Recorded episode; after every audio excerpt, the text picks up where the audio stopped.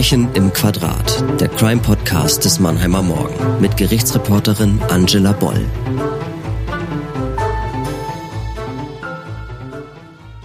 Hallo ihr Lieben, wir sind schon wieder am Ende der Staffel angekommen und ich merke, ihr wollt mehr. Vielen Dank für eure Mails und die Vorschläge, die ihr uns macht. Ich stelle fest, dass Verbrechen, die vor unserer Haustür passiert sind, uns auch Jahrzehnte später noch im Gedächtnis bleiben. Wir vergessen sie nicht, weil sie uns berühren, aber auch, weil sie Fragen offen lassen. Die nach dem Warum zum Beispiel. So oft schon haben wir hier Fälle besprochen und konnten diese Frage nicht zufriedenstellend beantworten. Manchmal war es reiner Zufall, dass der Täter ausgerechnet auf dieses Opfer getroffen ist. So wie in der letzten Folge. Und manchmal hat der oder die Täterin die Frage einfach nicht beantwortet und die Hinterbliebenen im Ungewissen gelassen. Leider muss ich euch sagen, dass dieses Gefühl auch heute zurückbleiben wird. Warum konnte der Tod einer 33-jährigen Frau, der Mutter eines kleinen Mädchens, nicht verhindert werden, obwohl bekannt war, dass ihr Ex-Freund sie verfolgte und seit Monaten nicht in Ruhe ließ? Diese Frage hat auch mich beschäftigt, als ich damals im Jahr 2020 aus dem Gerichtssaal berichtete.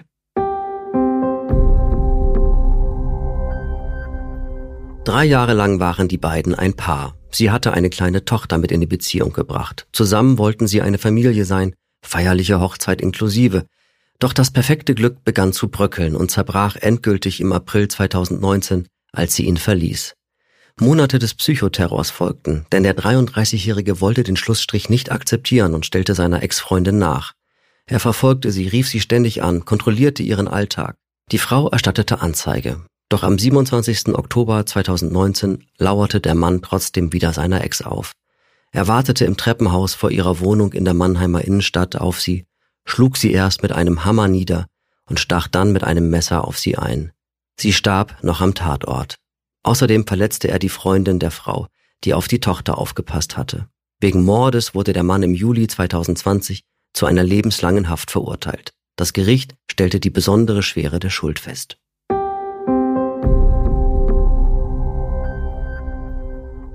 Der Mann war also ein Stalker. Er hat die Frau täglich bedrängt, sie beobachtet und sie mit Nachrichten bombardiert. Wir kommen später noch dazu, was Stalking überhaupt bedeutet und wann man von Stalking sprechen kann, auch im strafrechtlichen Sinn. Aber erstmal steigen wir in den Fall ein, den ich wie immer mit Gästen aufrolle, die in die Ermittlungen involviert waren. Oberstaatsanwalt Peter Linz hat damals die Ermittlungen geleitet. Er ist seit 1998 bei der Mannheimer Staatsanwaltschaft war dort lange in der Wirtschaftsabteilung und folgte im Jahr 2018 auf Oskar Gattner, den wir schon aus dem Podcast kennen. Er wurde also Leiter der Abteilung für allgemeine Strafsachen. Stalking-Fälle, leider auch solche wie diese, die tödlich endeten, gab es in Mannheim leider schon. Für Peter Linz aber war es der erste, in dem er die Ermittlungen leitete. Wir haben uns im Vorfeld darüber unterhalten, was ihm von diesem Verfahren besonders im Gedächtnis geblieben ist, und er konnte mir ziemlich schnell antworten.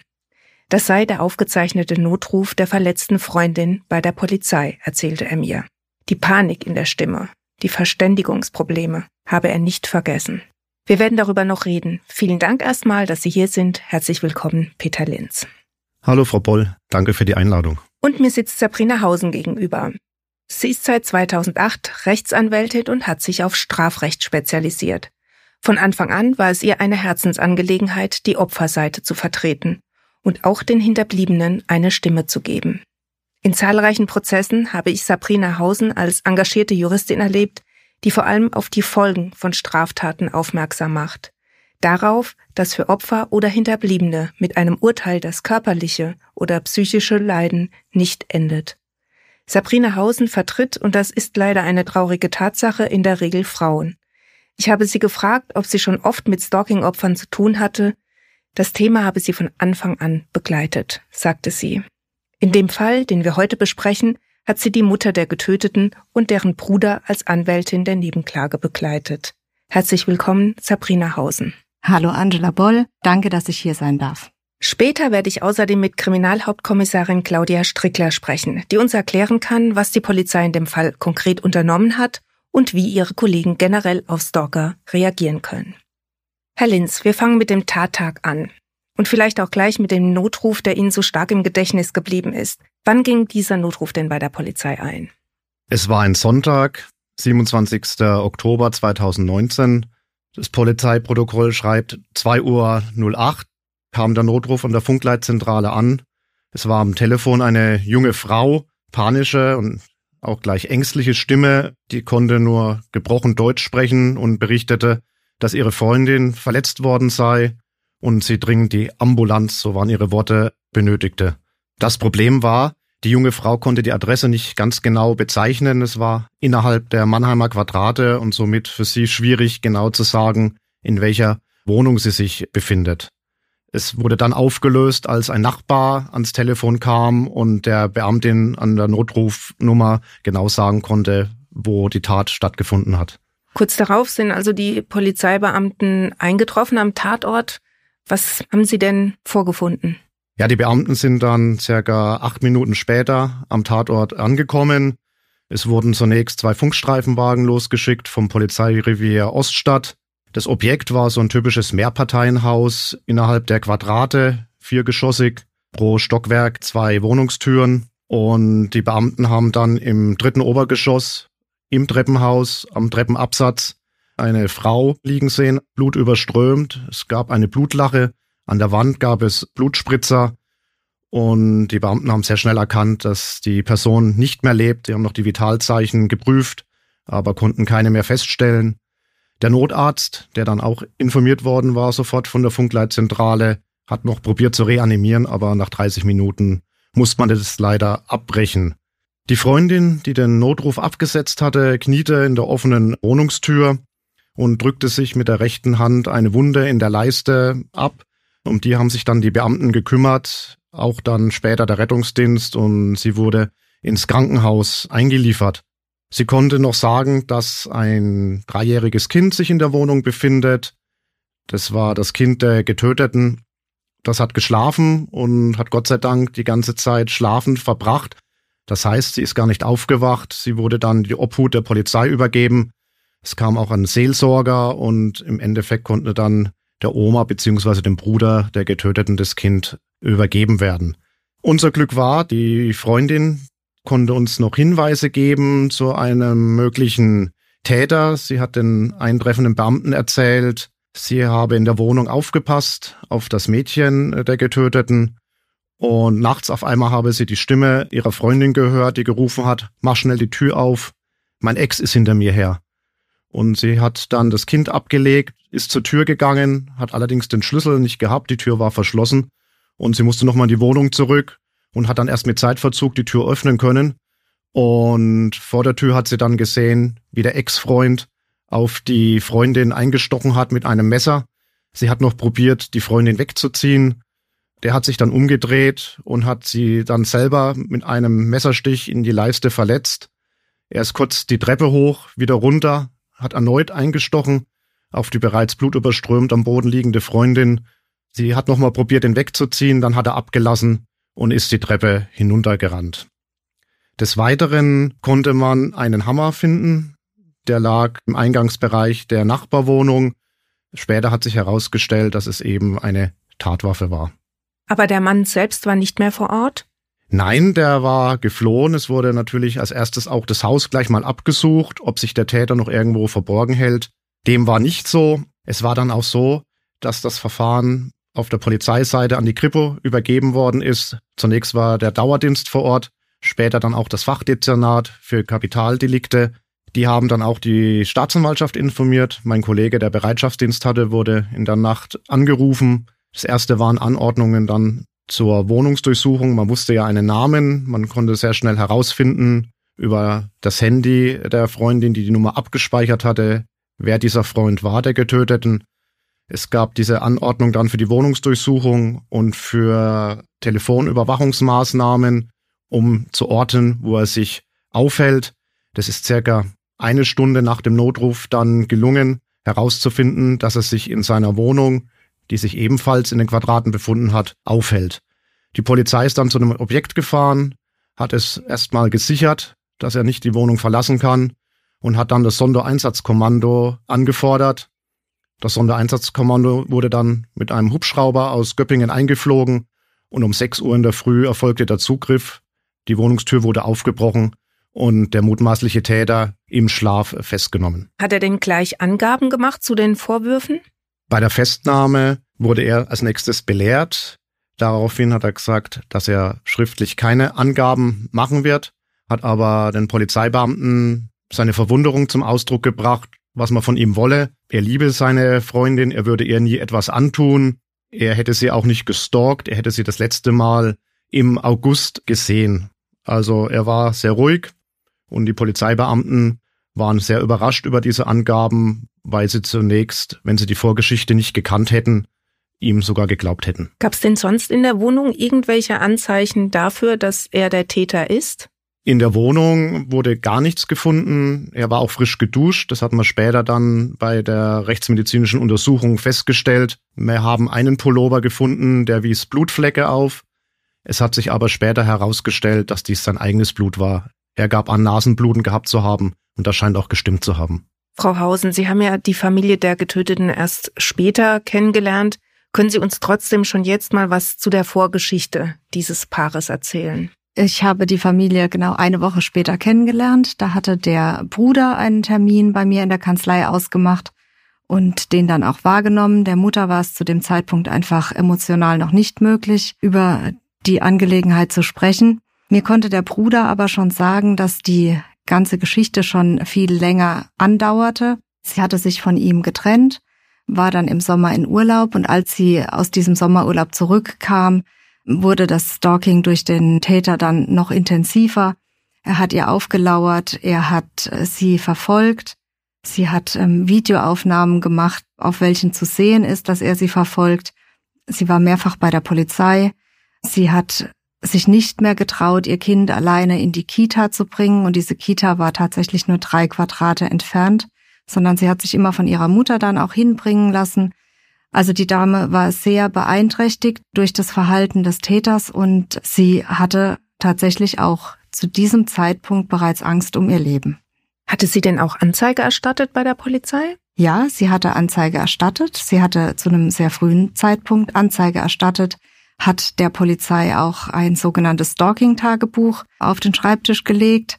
Dieses Stalking-Tagebuch habe ich gesehen. Das war sehr gut. Sie konnte die Uhrzeit benennen, sie konnte den Tag benennen und sie hat dann eben jeweils das Verhalten des Beschuldigten auch aufgeschrieben. Das konnte sie dann auch untermauern mit mindestens zwei Videos, auf denen eben zu sehen ist, dass der Beschuldigte sie verfolgt in der Innenstadt. Sie war auch in regem Kontakt mit der Polizei und hat auch immer wieder neue Stalking-Tatbestände beziehungsweise neue Situationen nachgereicht. Es gibt ja ein Annäherungsverbot. Können Sie erstmal erklären, was das genau ist? Also ein Annäherungsverbot, da gibt es zwei unterschiedliche Arten und Weisen. Also zum einen gibt es die sogenannte Gefährderansprache durch die Polizei. Das ist dann praktisch ein Annäherungsverbot auf Zeit. Es ist in der Regel begrenzt auf zwei Wochen. Und dann gibt es ein sogenanntes Kontaktverbot. Und das ist eine gerichtliche Anordnung vom Familiengericht, die man aktiv beantragen muss. In unserem Fall hat die Geschädigte noch keinen solchen Antrag gestellt gehabt. War das denn etwas, was sie vorhatte? Das hatte sie vor, das weiß ich aber auch nur aufgrund der Erzählung des Bruders. Ob sie da schon einen Anwalt konsultiert hatte oder ob sie da schon alleine bei Gericht vorgesprochen hat, das ist mir nicht bekannt. Was ist Ihnen denn bekannt über die Vorgeschichte der Beziehung? Wie lange waren die beiden zusammen? Was hatten die geplant? War der Mann vorher schon mal gewalttätig geworden? Also die Beziehung begann 2016 und endete 2019. Und zwar im April 2019. Die beiden hatten sich auf der Arbeit kennengelernt. Sie hatten auch geplant, zusammenzuziehen. Sie hatten außerdem auch schon Möbel für diese gemeinsame Wohnung gekauft und in der Wohnung lebte dann eben bis zu dem Zeitpunkt des Todes eben die Geschädigte alleine. Und im April kam es dann allerdings zur Trennung und zwar auch zur endgültigen Trennung. Können Sie was über die Gründe sagen? Die Gründe kenne ich natürlich nur aufgrund von Protokollen, also sprich auch ähm, aufgrund des Stalking-Tagebuchs und aufgrund der Erzählungen der Mutter und des Bruders. Zu Beginn der Beziehung hat sich der Beschuldigte wohl sehr ins Zeug gelegt, um es mal so zu sagen. Er war zuvorkommend, hat ihr viele Geschenke gemacht und das hat so nach und nach nachgelassen. Und offensichtlich begann er dann auch mit Eifersüchteleien. hat sie kontrolliert, hat sie überwacht, wollte immer genau wissen, mit wem sie welche Kontakte hat. Und das hat ihr dann natürlich nicht mehr gefallen.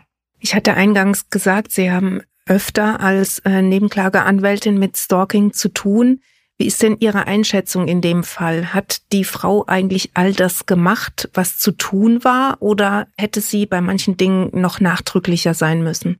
Also gerade in diesem Fall muss ich sagen, dass die Frau alles gemacht hat, was sie hätte tun können. Das Einzige, was noch übrig geblieben wäre, wäre das Kontaktverbot gewesen. Aber in Anbetracht dessen, dass die Tat dann ja so kurz danach stattgefunden hat, hatte sie gar nicht mehr die Zeit, um ein Kontaktverbot zu beantragen, zumal die Polizei auch ganz früh den Beschuldigten darauf hingewiesen hat, dass eine Anzeige gegen ihn läuft. Er hat eine Ladung erhalten und es kam dann auch relativ schnell eine Verteidigungsanzeige durch einen Anwalt. Das heißt, der Beschuldigte wusste bereits, dass er angezeigt wurde wegen Stalkings, so dass ich persönlich davon ausgehe, dass ein Kontaktverbot dann auch nichts mehr genutzt hätte. Ich kann mich erinnern, dass die Mutter der Getöteten im Gericht der Polizei Vorwürfe gemacht hat, dass sie sich nicht früher gekümmert haben. Was waren das denn genau für Vorwürfe? Was hätte sich die Mutter mehr gewünscht? Aus Sicht der Mutter ist es natürlich nicht gut gelaufen, in Anführungsstrichen, denn ihre Tochter hatte einen regen Kontakt, also einen intensiven Kontakt zur Polizei. Die Tochter hat viele E-Mails geschickt, die hat die Videos zur Polizei gebracht Sie hat dort oft angerufen. Ich meine, dass die Mutter selbst auch dort vorgesprochen hat.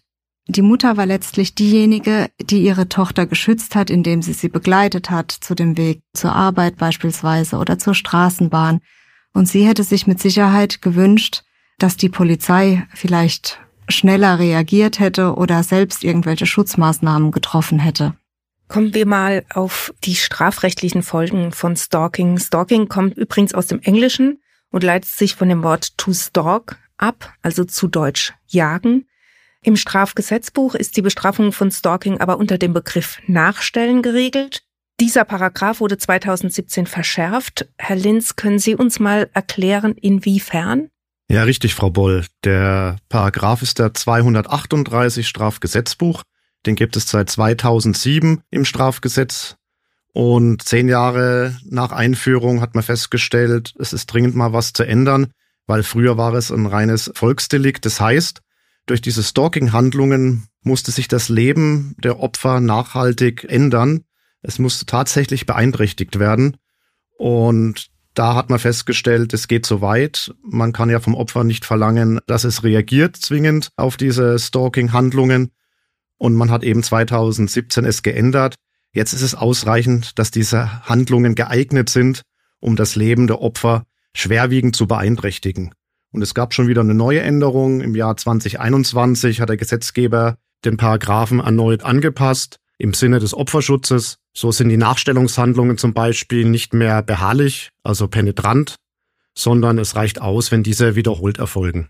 Also das heißt zum Beispiel, wenn mir jetzt jeden Tag jemand einen Blumenstrauß vor die Tür legt und ich mich dadurch bedroht fühle, weil ich weiß, er dringt immer in das Haus ein, dann ist es schon Stalking zum Beispiel? Es müssen schon Eignungen sein, die über eine bloße Belästigung hinausgehen. Also ständiges Anrufen nachts, dass man nicht schlafen kann und deswegen das Telefon abstellen muss oder eine neue Telefonnummer sich holen muss. Also es muss schon eine gewisse Erheblichkeitsschwelle da sein. Ein Problem, was wir haben, daran ändert leider auch die Gesetzesänderung nichts, ist einfach, dass es sich um ein mehraktiges Delikt handelt. Das heißt, es müssen ja immer wieder Handlungen erfolgen und wir sind eben dabei, das nachweisen zu müssen. Also so ist es Strafrecht ja oder Strafprozess ja ausgelegt. Wir sind in der Nachweispflicht und wir müssen halt wirklich klären, war es jedes Mal zum Beispiel der Beschuldigte, der mit dem Auto vorbeigefahren ist. Also das macht dieses Ermitteln so schwierig. Das heißt, ganz wichtig ist die Dokumentation von allem, wenn man jetzt Opfer eines Stalkers wird. Das ist richtig so. Also es gibt zum Beispiel vom Weißen Ring eine Stalking-App, die eben dieses Problem aufgreift, dass dokumentiert wird, dass es wirklich eben diese Nachstellungen gibt. Welche Strafe drohen denn Tätern oder Täterinnen auch? Strafrahmen ist Geldstrafe bis Freiheitsstrafe bis zu drei Jahren. Das Gesetz sieht aber auch besonders schwere Fälle vor. Zum Beispiel in der Fassung von 2021, wenn eine Gesundheitsschädigung des Opfers oder eines Angehörigen des Opfers eintritt oder auch wenn der Zeitraum des Stalkings über sechs Monate liegt, dann ist eine Mindeststrafe von drei Monaten vorgesehen bis maximal fünf Jahre. Im schlimmsten Fall gibt es auch noch eine Qualifikation. Wenn das Opfer verstirbt, sprich in den Selbstmord getrieben wird zum Beispiel, dann ist der Strafrahmen ein Jahr bis zu zehn Jahren. An dieser Stelle möchte ich gern Kriminalhauptkommissarin Claudia Strickler vom Mannheimer Polizeipräsidium mit ins Boot holen und mit ihr darüber sprechen, wie diese Gesetzgebung im Polizeialltag umgesetzt wird.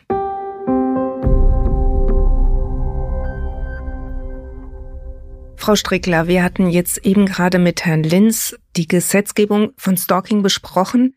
Damit wir mal eine Vorstellung bekommen, wie oft im Jahr kommen denn Menschen ins Präsidium, die angeben, gestalkt zu werden? Also wenn wir einen Blick auf unsere Statistik werfen, dann sind in den vergangenen Jahren so um die 200 Personen jeweils im Jahr zur Polizei gekommen, um Anzeige zu erstatten wegen Stalking. Wir hatten beispielsweise im Jahr 2021 hatten wir 197 Fälle erfasst und im Jahr davor, das war 2020, da waren es 215.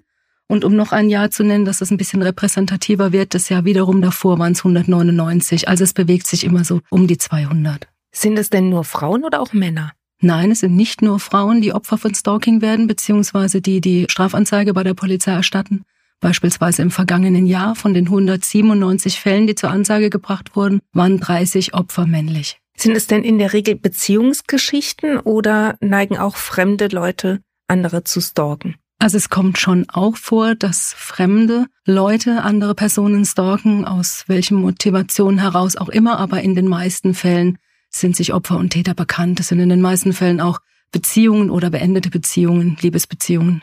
Können Sie uns mal erklären, wie das vonstatten geht? Also man kommt zu Ihnen, gibt es dann eine Art Maßnahmenkatalog, wie man vorgeht? Ich denke, wenn jemand so weit ist, dass er zur Polizei geht, um Anzeige zu erstatten, dann fühlt er sich schon stark bedrängt und hat eben auch schon diese Gefühle wie Angst und ein deutliches Unwohlsein. Also wenn ich zur Polizei gehe, um eine Anzeige zu erstatten, dann wird von mir natürlich auch vorausgesetzt, dass ich beschreibe, was genau mir passiert ist, dass ich die Tathandlungen möglichst detailgetreu beschreibe. Das klingt jetzt vielleicht ähm, ganz schwierig, sich das vorzustellen, aber am allerbesten wäre natürlich, man hätte so eine Art Stalking-Tagebuch. Das heißt, dass ich ganz genau beschreiben kann, wann welche Tat passiert ist, wann ich von wem gestalkt wurde, welche Art die Nachstellung war, ob es Anrufe waren, ob es Briefe waren, ob es Mail waren oder ob sogar ein körperliches Annähern war dass ich das ganz genau dokumentiere. Wie geht die Polizei dann vor, wenn sie diese Informationen hat? In der Regel, wir hatten es ja gerade, sind Täter und Opfer sich bereits bekannt durch irgendwelche Beziehungen und die Polizei wird zunächst einmal, nachdem sie die Anzeige entgegengenommen hat und den Sachverhalt detailgetreu aufgenommen hat, prüfen, inwieweit hier eine Gefahr vorliegt, also wird die Gefahr analysieren. Das weitere Vorgehen wird dann geprüft, die Maßnahmen. Ich denke mal, als allererstes wird der Stalker mit der Tat konfrontiert. Das heißt, es wird eine Gefährderansprache durchgeführt. Es wird ihm erläutert, dass er hier widerrechtlich handelt, dass er sich strafbar macht mit seinem Handeln. Ihm werden die Konsequenzen aufgeführt und das wird jetzt mal der nächste Schritt sein. In der Regel oder sehr häufig hört das Stalking dann an der Stelle auch auf. Aber unter Umständen fühlt sich, können schließlich nicht in den Täter hineinschauen, der eine oder andere auch motiviert und führt die Stalking-Handlungen eben auch fort. Und was passiert dann? Die Gefährderansprache, das wäre jetzt so der erste Schritt und als nächstes könnte man dann prüfen, ob man einen Platzverweis erteilt. Das heißt, ich spreche den Stalker an und verbiete ihm, um es mal ganz umgangssprachlich zu sagen, sich einer bestimmten Person zu nähern, einen bestimmten Ort aufzusuchen. Platzverweis kann die Polizei direkt aussprechen. Das ist immer eine zeitlich eingeschränkte Maßnahme. Das Ganze ist meistens so zwischen sieben und 14 Tagen. Sagen wir mal, solange die Gefahr andauert. Sollte das Ganze länger stattfinden sollen, sollte der länger andauern, der Platzverweis, dann wäre hier die Ortspolizeibehörde zuständig. Unter welchen Umständen ist es denn möglich, jemanden tatsächlich auch festzunehmen? Dieser Platzverweis, der ja geprüft wurde und der ja dazu dienen soll, eine Gefahr, die für die öffentliche Sicherheit und Ordnung vorherrscht, in diesem Fall eine Gefahr für das Opfer, wenn diejenige Person, gegen die der Platzverweis ausgesprochen wurde, permanent und wiederholt zuwiderhandelt. Da macht er sich nicht strafbar, es gibt auch kein Ordnungsgeld, sondern das Ganze führt dann schließlich zu einer Ingewahrsamnahme. Das Polizeipräsidium Mannheim arbeitet ja eng mit dem Zentralinstitut für seelische Gesundheit zusammen. insbesondere mit dem Mannheimer Stalking-Experten Professor Harald Dressing, der in diesem Fall übrigens auch der psychiatrische Gutachter war. Welche Erkenntnisse können Sie denn dadurch gewinnen? Für uns ist jeder einzelne Fall im Prinzip wichtig, um weitere Erkenntnisse zu gewinnen. Wir haben eine Gesetzesgrundlage, die ist auch mal grundsätzlich als Instrument nicht schlecht. Wichtig ist, dass man eben die Taten nachweisen kann, dass man entsprechende Angaben hat, entsprechendes, wie ich es vorhin schon erwähnt hatte, ein Tagebuch und dass man möglichst zeitnah, wenn die gefahrenabwehrrechtlichen Maßnahmen erschöpft sind, wenn die Polizei ihrerseits nach dem Polizeirecht nichts mehr tun kann, dass man zeitnah auch die Staatsanwaltschaft informiert, die Akte übersendet und dass dann auch geprüft wird, inwieweit hier der Stalking-Tatbestand greift und inwieweit man hier weitere Maßnahmen treffen kann. Jetzt hat uns Frau Hausen vorhin im Gespräch erklärt, dass die Frau, die zum Opfer geworden ist, eigentlich alles richtig gemacht hat. Hat denn die Polizei in dem Fall dann was falsch gemacht? Ich glaube, richtig oder falsch, das kann man an der Stelle so gar nicht sagen. Es ist eine wirklich sehr schlimme Straftat und die hätte es auch verhindert werden sollen, wenn es gegangen wäre. Die Polizei hat alle Maßnahmen geprüft und getroffen, die damals möglich waren. Es gibt ja auch verschiedene Aspekte, die geprüft werden, wie man diese Gefahrenanalyse erstellt, wenn man die Gefahrenprognose erstellt und anschließend dann die Maßnahmen trifft wenn man vielleicht das ein oder andere jetzt, was man jetzt im Nachhinein weiß, wenn man das vielleicht früher gewusst hätte, hätte man vielleicht anders reagiert, aber ich glaube nicht, dass andere Maßnahmen getroffen worden wären. Es ist ja sicherlich so, dass ein Fall, der so endet, auch bei Ihnen im Kollegium Spuren hinterlässt. Wie war das denn in dem Fall? Gibt es dann nochmal Gespräche oder eine Evaluation danach? Die Kollegen, die mit dem Fall betraut waren, die die Ermittlungen geführt haben, das geht natürlich nicht spurlos an denen vorüber. Es gibt jetzt nicht klassisch eine Evaluation oder eine Überprüfung, ob alles jetzt richtig gemacht wurde, aber selbstverständlich sucht man natürlich das Gespräch mit Kollegen. Man fragt sich selbst, ähm, habe ich alles richtig gemacht und was hätte man denn anders machen können? Aber es gibt manchmal Situationen, es gibt Straftaten oder Fälle, die kann man nicht verhindern, die passieren. Und in dem Fall wurde zwar keine Evaluation durchgeführt, aber im Rahmen der Ermittlungen nach dem Mordfall wurde ja auch nochmal das Verfahren, das Stalking-Verfahren im Prinzip mit näher betrachtet. Und auch da wurde bei der, ich sage jetzt das Wort Überprüfung, obwohl es in dem Sinn ja keine war, doch nochmal festgestellt, dass alle wirklich gefahrenabwehrrechtliche Maßnahmen, die möglich waren, dass die auch durchgeführt wurden. Sie sagen ja selbst, so schlimm es ist, manche Fälle sind nicht zu verhindern.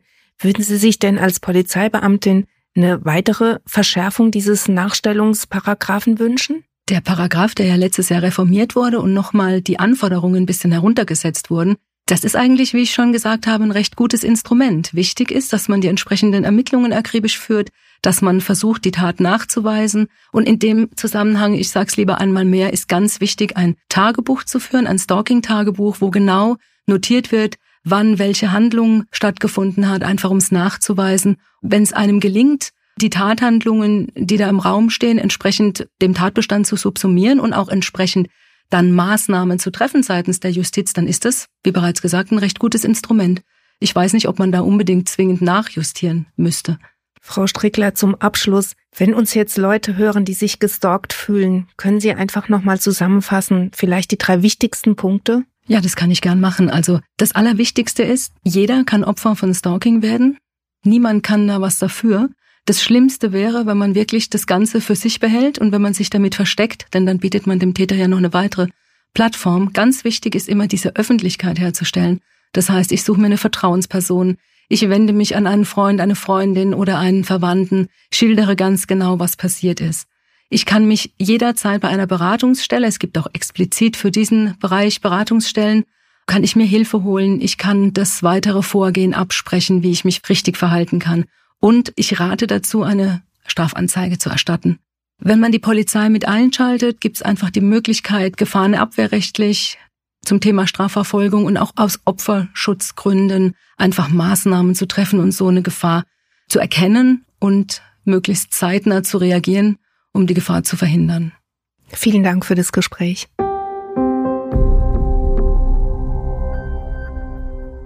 Herr Linz, kommen wir zurück zu den Ermittlungen. Die Situation am Tatort und die Vorgeschichte, das hat ja alles eine deutliche Sprache gesprochen. Was muss denn dann in so einem Fall noch ermittelt werden? Vor allem haben wir zunächst zahlreiche Zeugen vernommen, die Familie, Freunde, Arbeitskollegen. Wir wollten natürlich hören, was ist das Motiv Gab es Drohungen im Vorfeld, vor allem Todesdrohungen? Wie war die ganze Vorgeschichte? Was haben die Leute mitbekommen? Dann haben wir zum Beispiel die Tat mal rekonstruiert mit der geschädigten Freundin. Das haben wir nicht am Originaltatort gemacht, sondern wir haben das auf dem Polizeigelände gemacht, an einer Tür, haben entsprechend maßstabgetreu alles aufgebaut. Und sie hat uns dann nochmal ganz genau geschildert, wie sie aus der Tür kam, was sie da gesehen hat, wie der Beschuldigte auf sie eingestochen hat. Also das hat uns auch insofern gut weitergebracht. Sie war da auch ganz tapfer und hat es wirklich toll gemacht. Dann mussten wir natürlich, wir sagen, den Täter an den Tatort bringen, schauen, was gibt es denn objektiv alles für Anhaltspunkte, dass er wirklich am Tatort war. Da ist zum Beispiel zu nennen die Kriminaltechnik, die dann ein, zwei Tage den ganzen Tatort fotografiert, vermisst, entsprechende Aufnahmen macht. DNA-Spuren wurden gesichert. Wir hatten ja zumindest einen Hammer.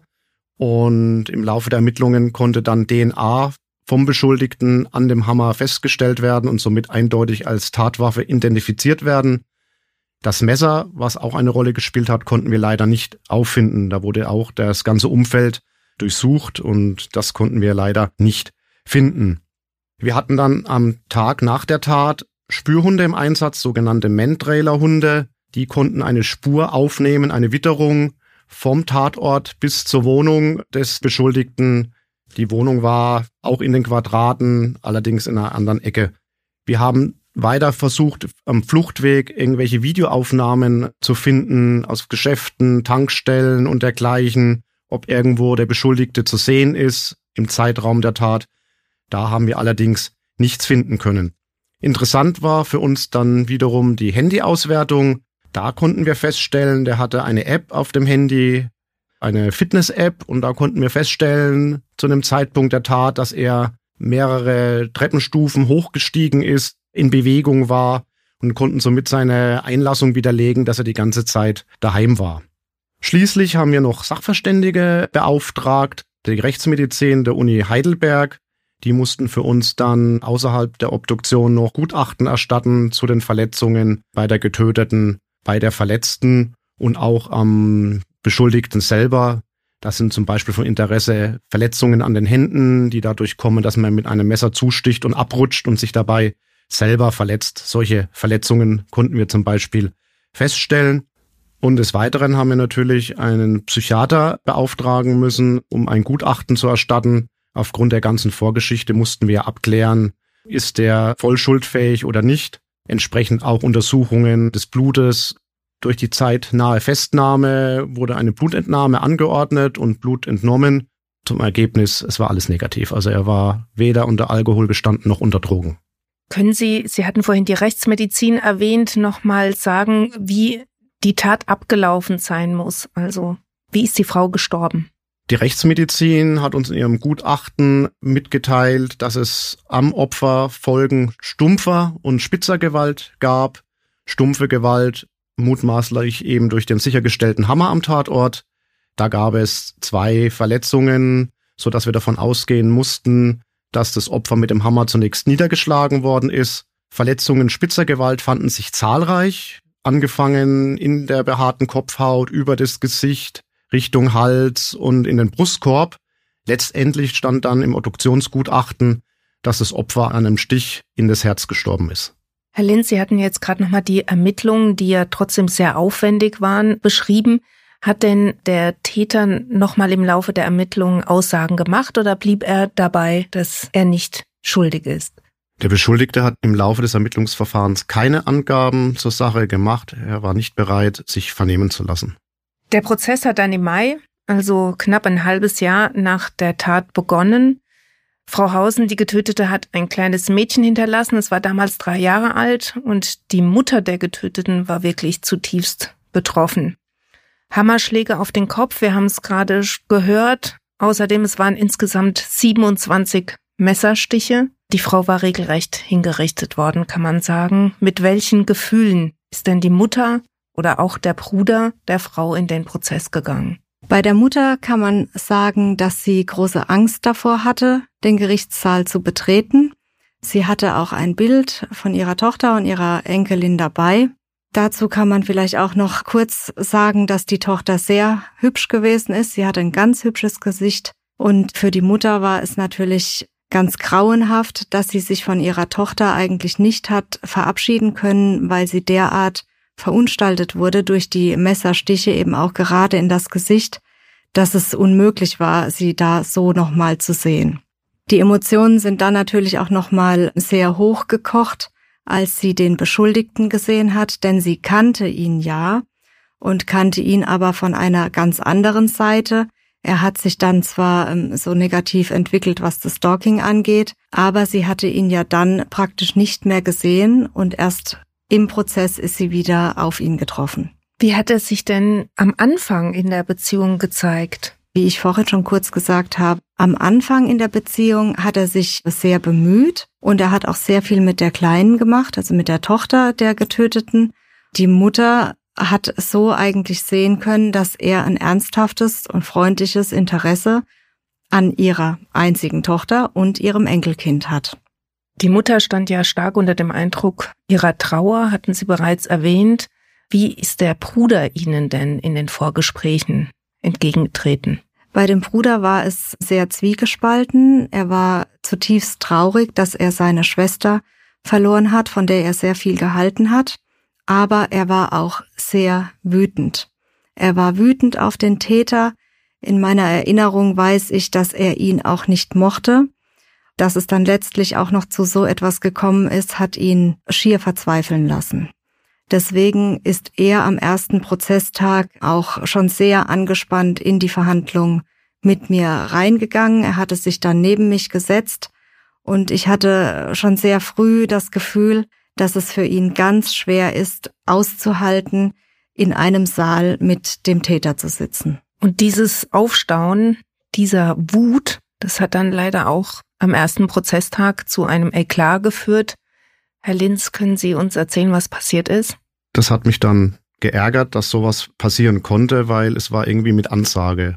Der Bruder war auch im Laufe des Ermittlungsverfahrens gegenüber meinen Beamten teilweise im, im aggressiven Ton aufgetreten, so dass wir auch das Gericht darauf hingewiesen hatten, dass da Sicherheitsmaßnahmen zu treffen sind. Das Gericht hat dann auch eine sitzungspolizeiliche Anordnung erlassen, dass Personenkontrollen durchgeführt werden. Für alle, die den Gerichtssaal betreten, ist eigentlich auch üblich bei derartigen Prozessen.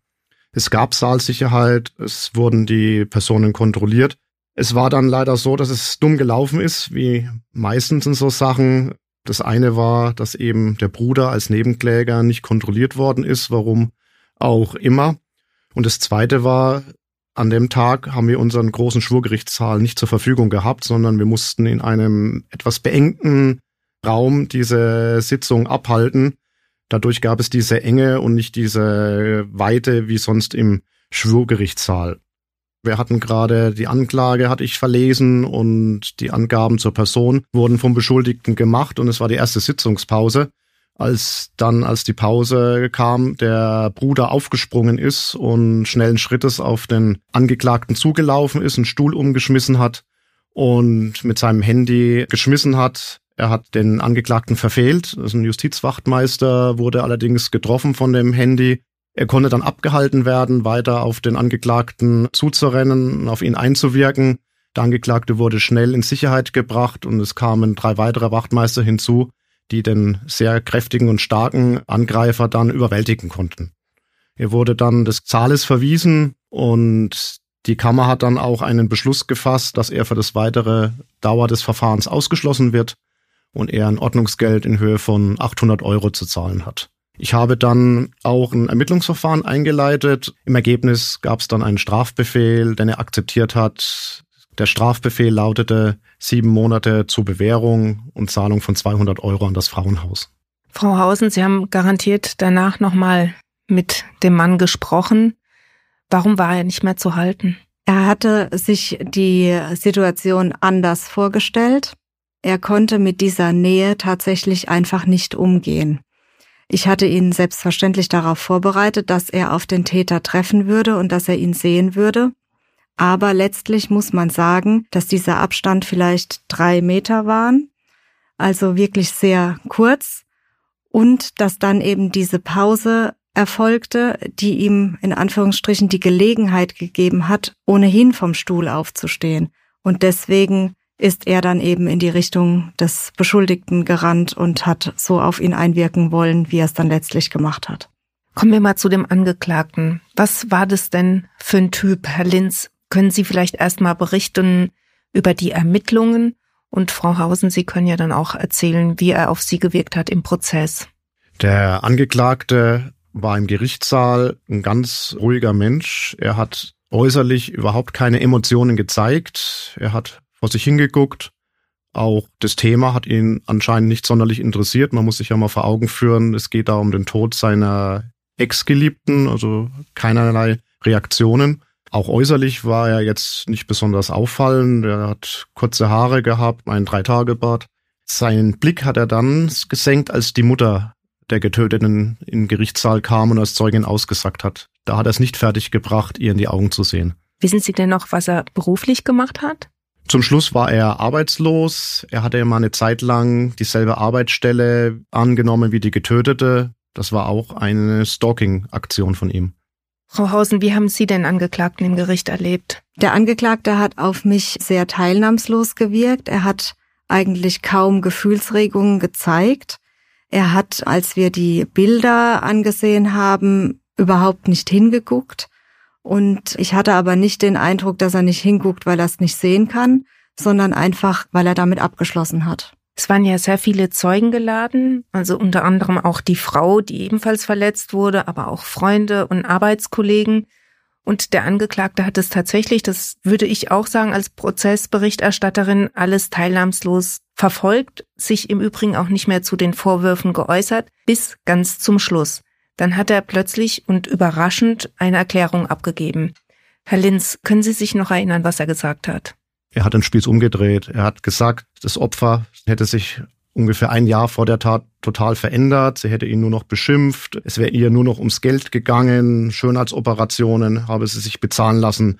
Dann im August 2019 sei sie aus dem Urlaub zurückgekommen und habe ihm gesagt, sie wäre jetzt mit ihrem Ex-Mann wieder zusammen. Das habe er selbstverständlich akzeptiert und ihr viel Glück gewünscht. Allerdings hätte er gerne die Küche wieder zurückgehabt. Diese Küche das haben die Ermittlungen zumindest dann auch bestätigt, hat er finanziert, 3500 Euro. Und diese Küche, die will er zurückhaben und das könne er nicht verstehen, warum sie ihm diese Küche nicht zurückgegeben hat. Deswegen hatte er vor, sie immer wieder zu nerven, sie immer wieder auf diese Küche anzusprechen, aber nein, sie war nicht bereit, eben diese Küche ihm zu geben. Und deswegen in der Tatnacht habe er gesagt, so, jetzt bleibt er vor der Tür, bis sie kommt, um diese Küche herauszuverlangen und er werde sie jetzt kaputt machen und deswegen habe er diesen Hammer dabei gehabt. Sie wäre dann gekommen, sie hätte ihn sofort beschimpft, man hätte sich gestritten, dann hätte sie sogar ein Messer gezogen, ihn bedroht, daraufhin hat er den Hammer genommen, hat schwarz gesehen, sie niedergeschlagen und hätte dann auf sie eingestochen. Nähere Erinnerungen daran habe er dann aber nicht mehr gehabt. Besonders auffällig war dann seine emotionale Reaktion, vorher ja immer so ruhig und teilnahmslos. Und als er diese Erklärung verlesen hat, hat er angefangen zu weinen. Auf mich hat es gewirkt. Er weint über sich selber, aber nicht um das Opfer.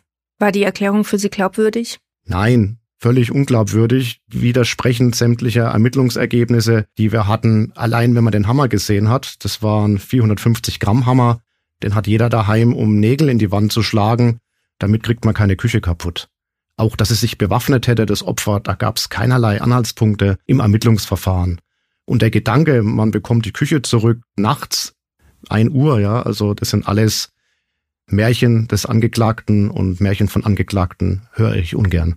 Frau Hausen, es war sicher auch sehr schwer für die Mutter, sich das anzuhören.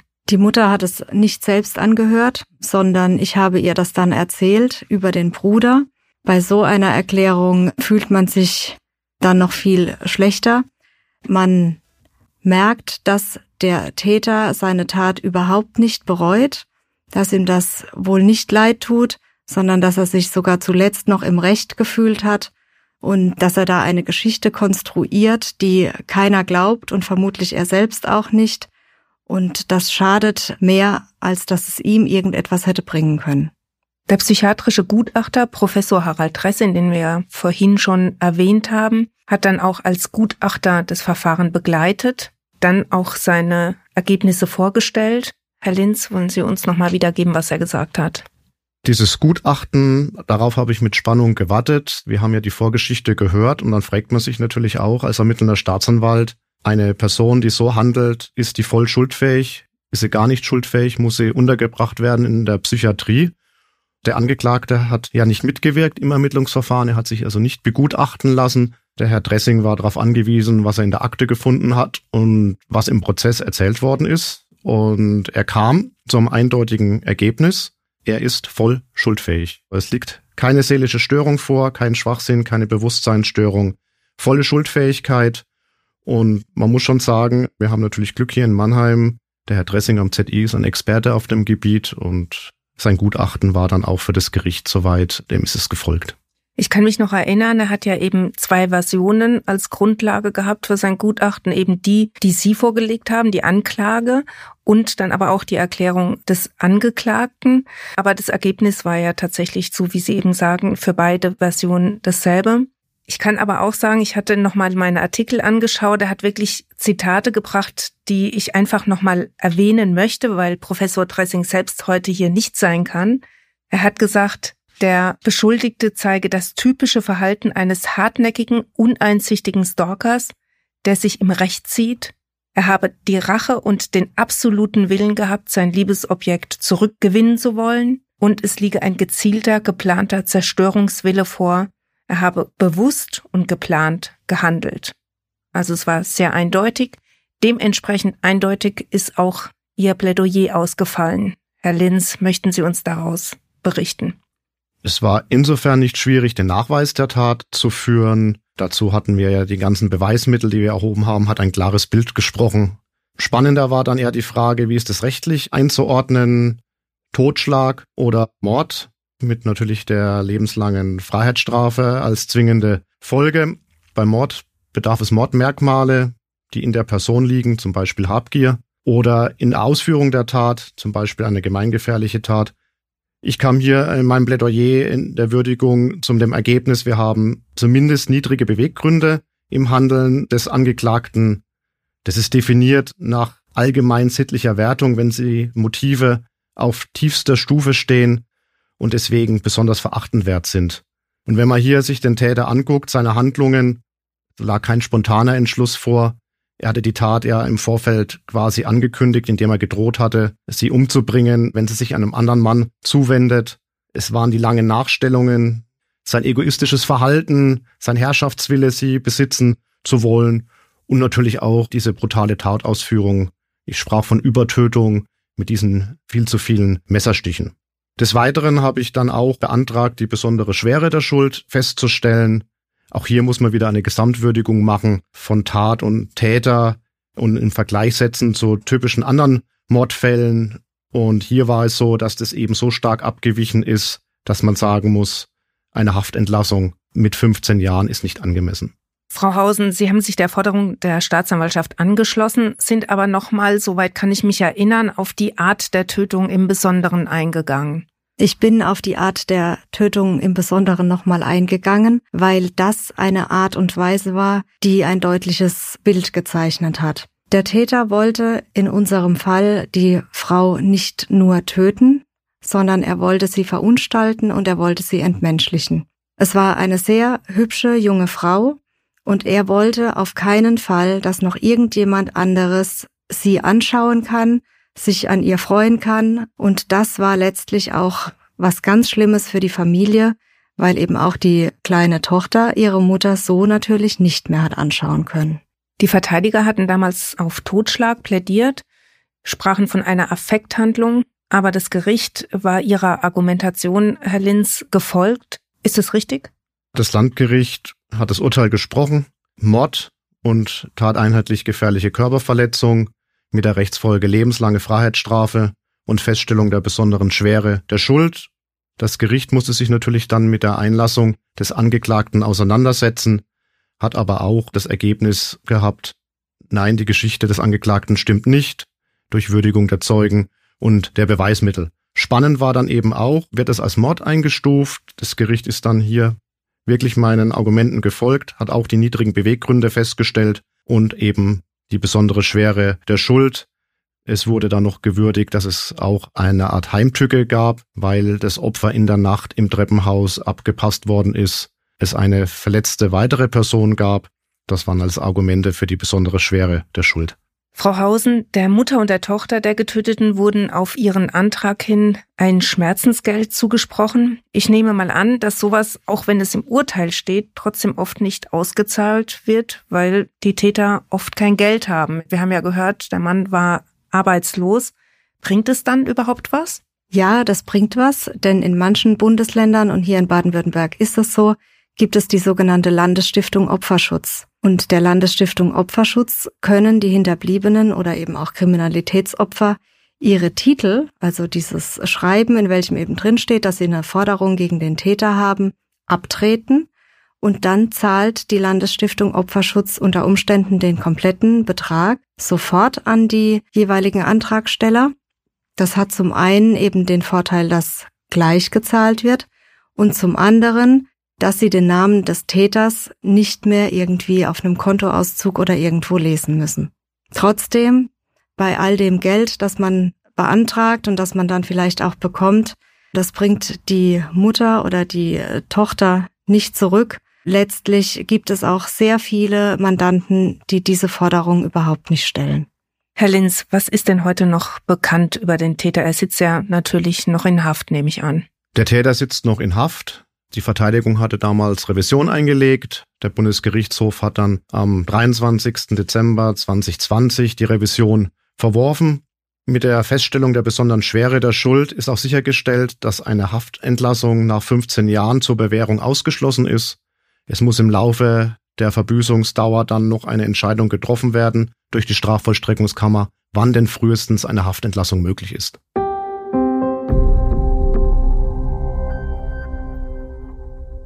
Und damit geht nun auch schon die dritte Staffel von Verbrechen im Quadrat zu Ende.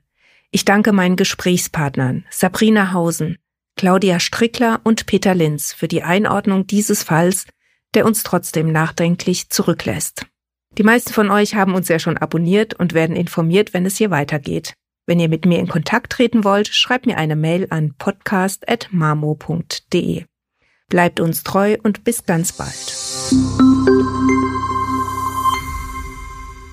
Ein Podcast des Mannheimer Morgen, produziert von Mischa Krumpe.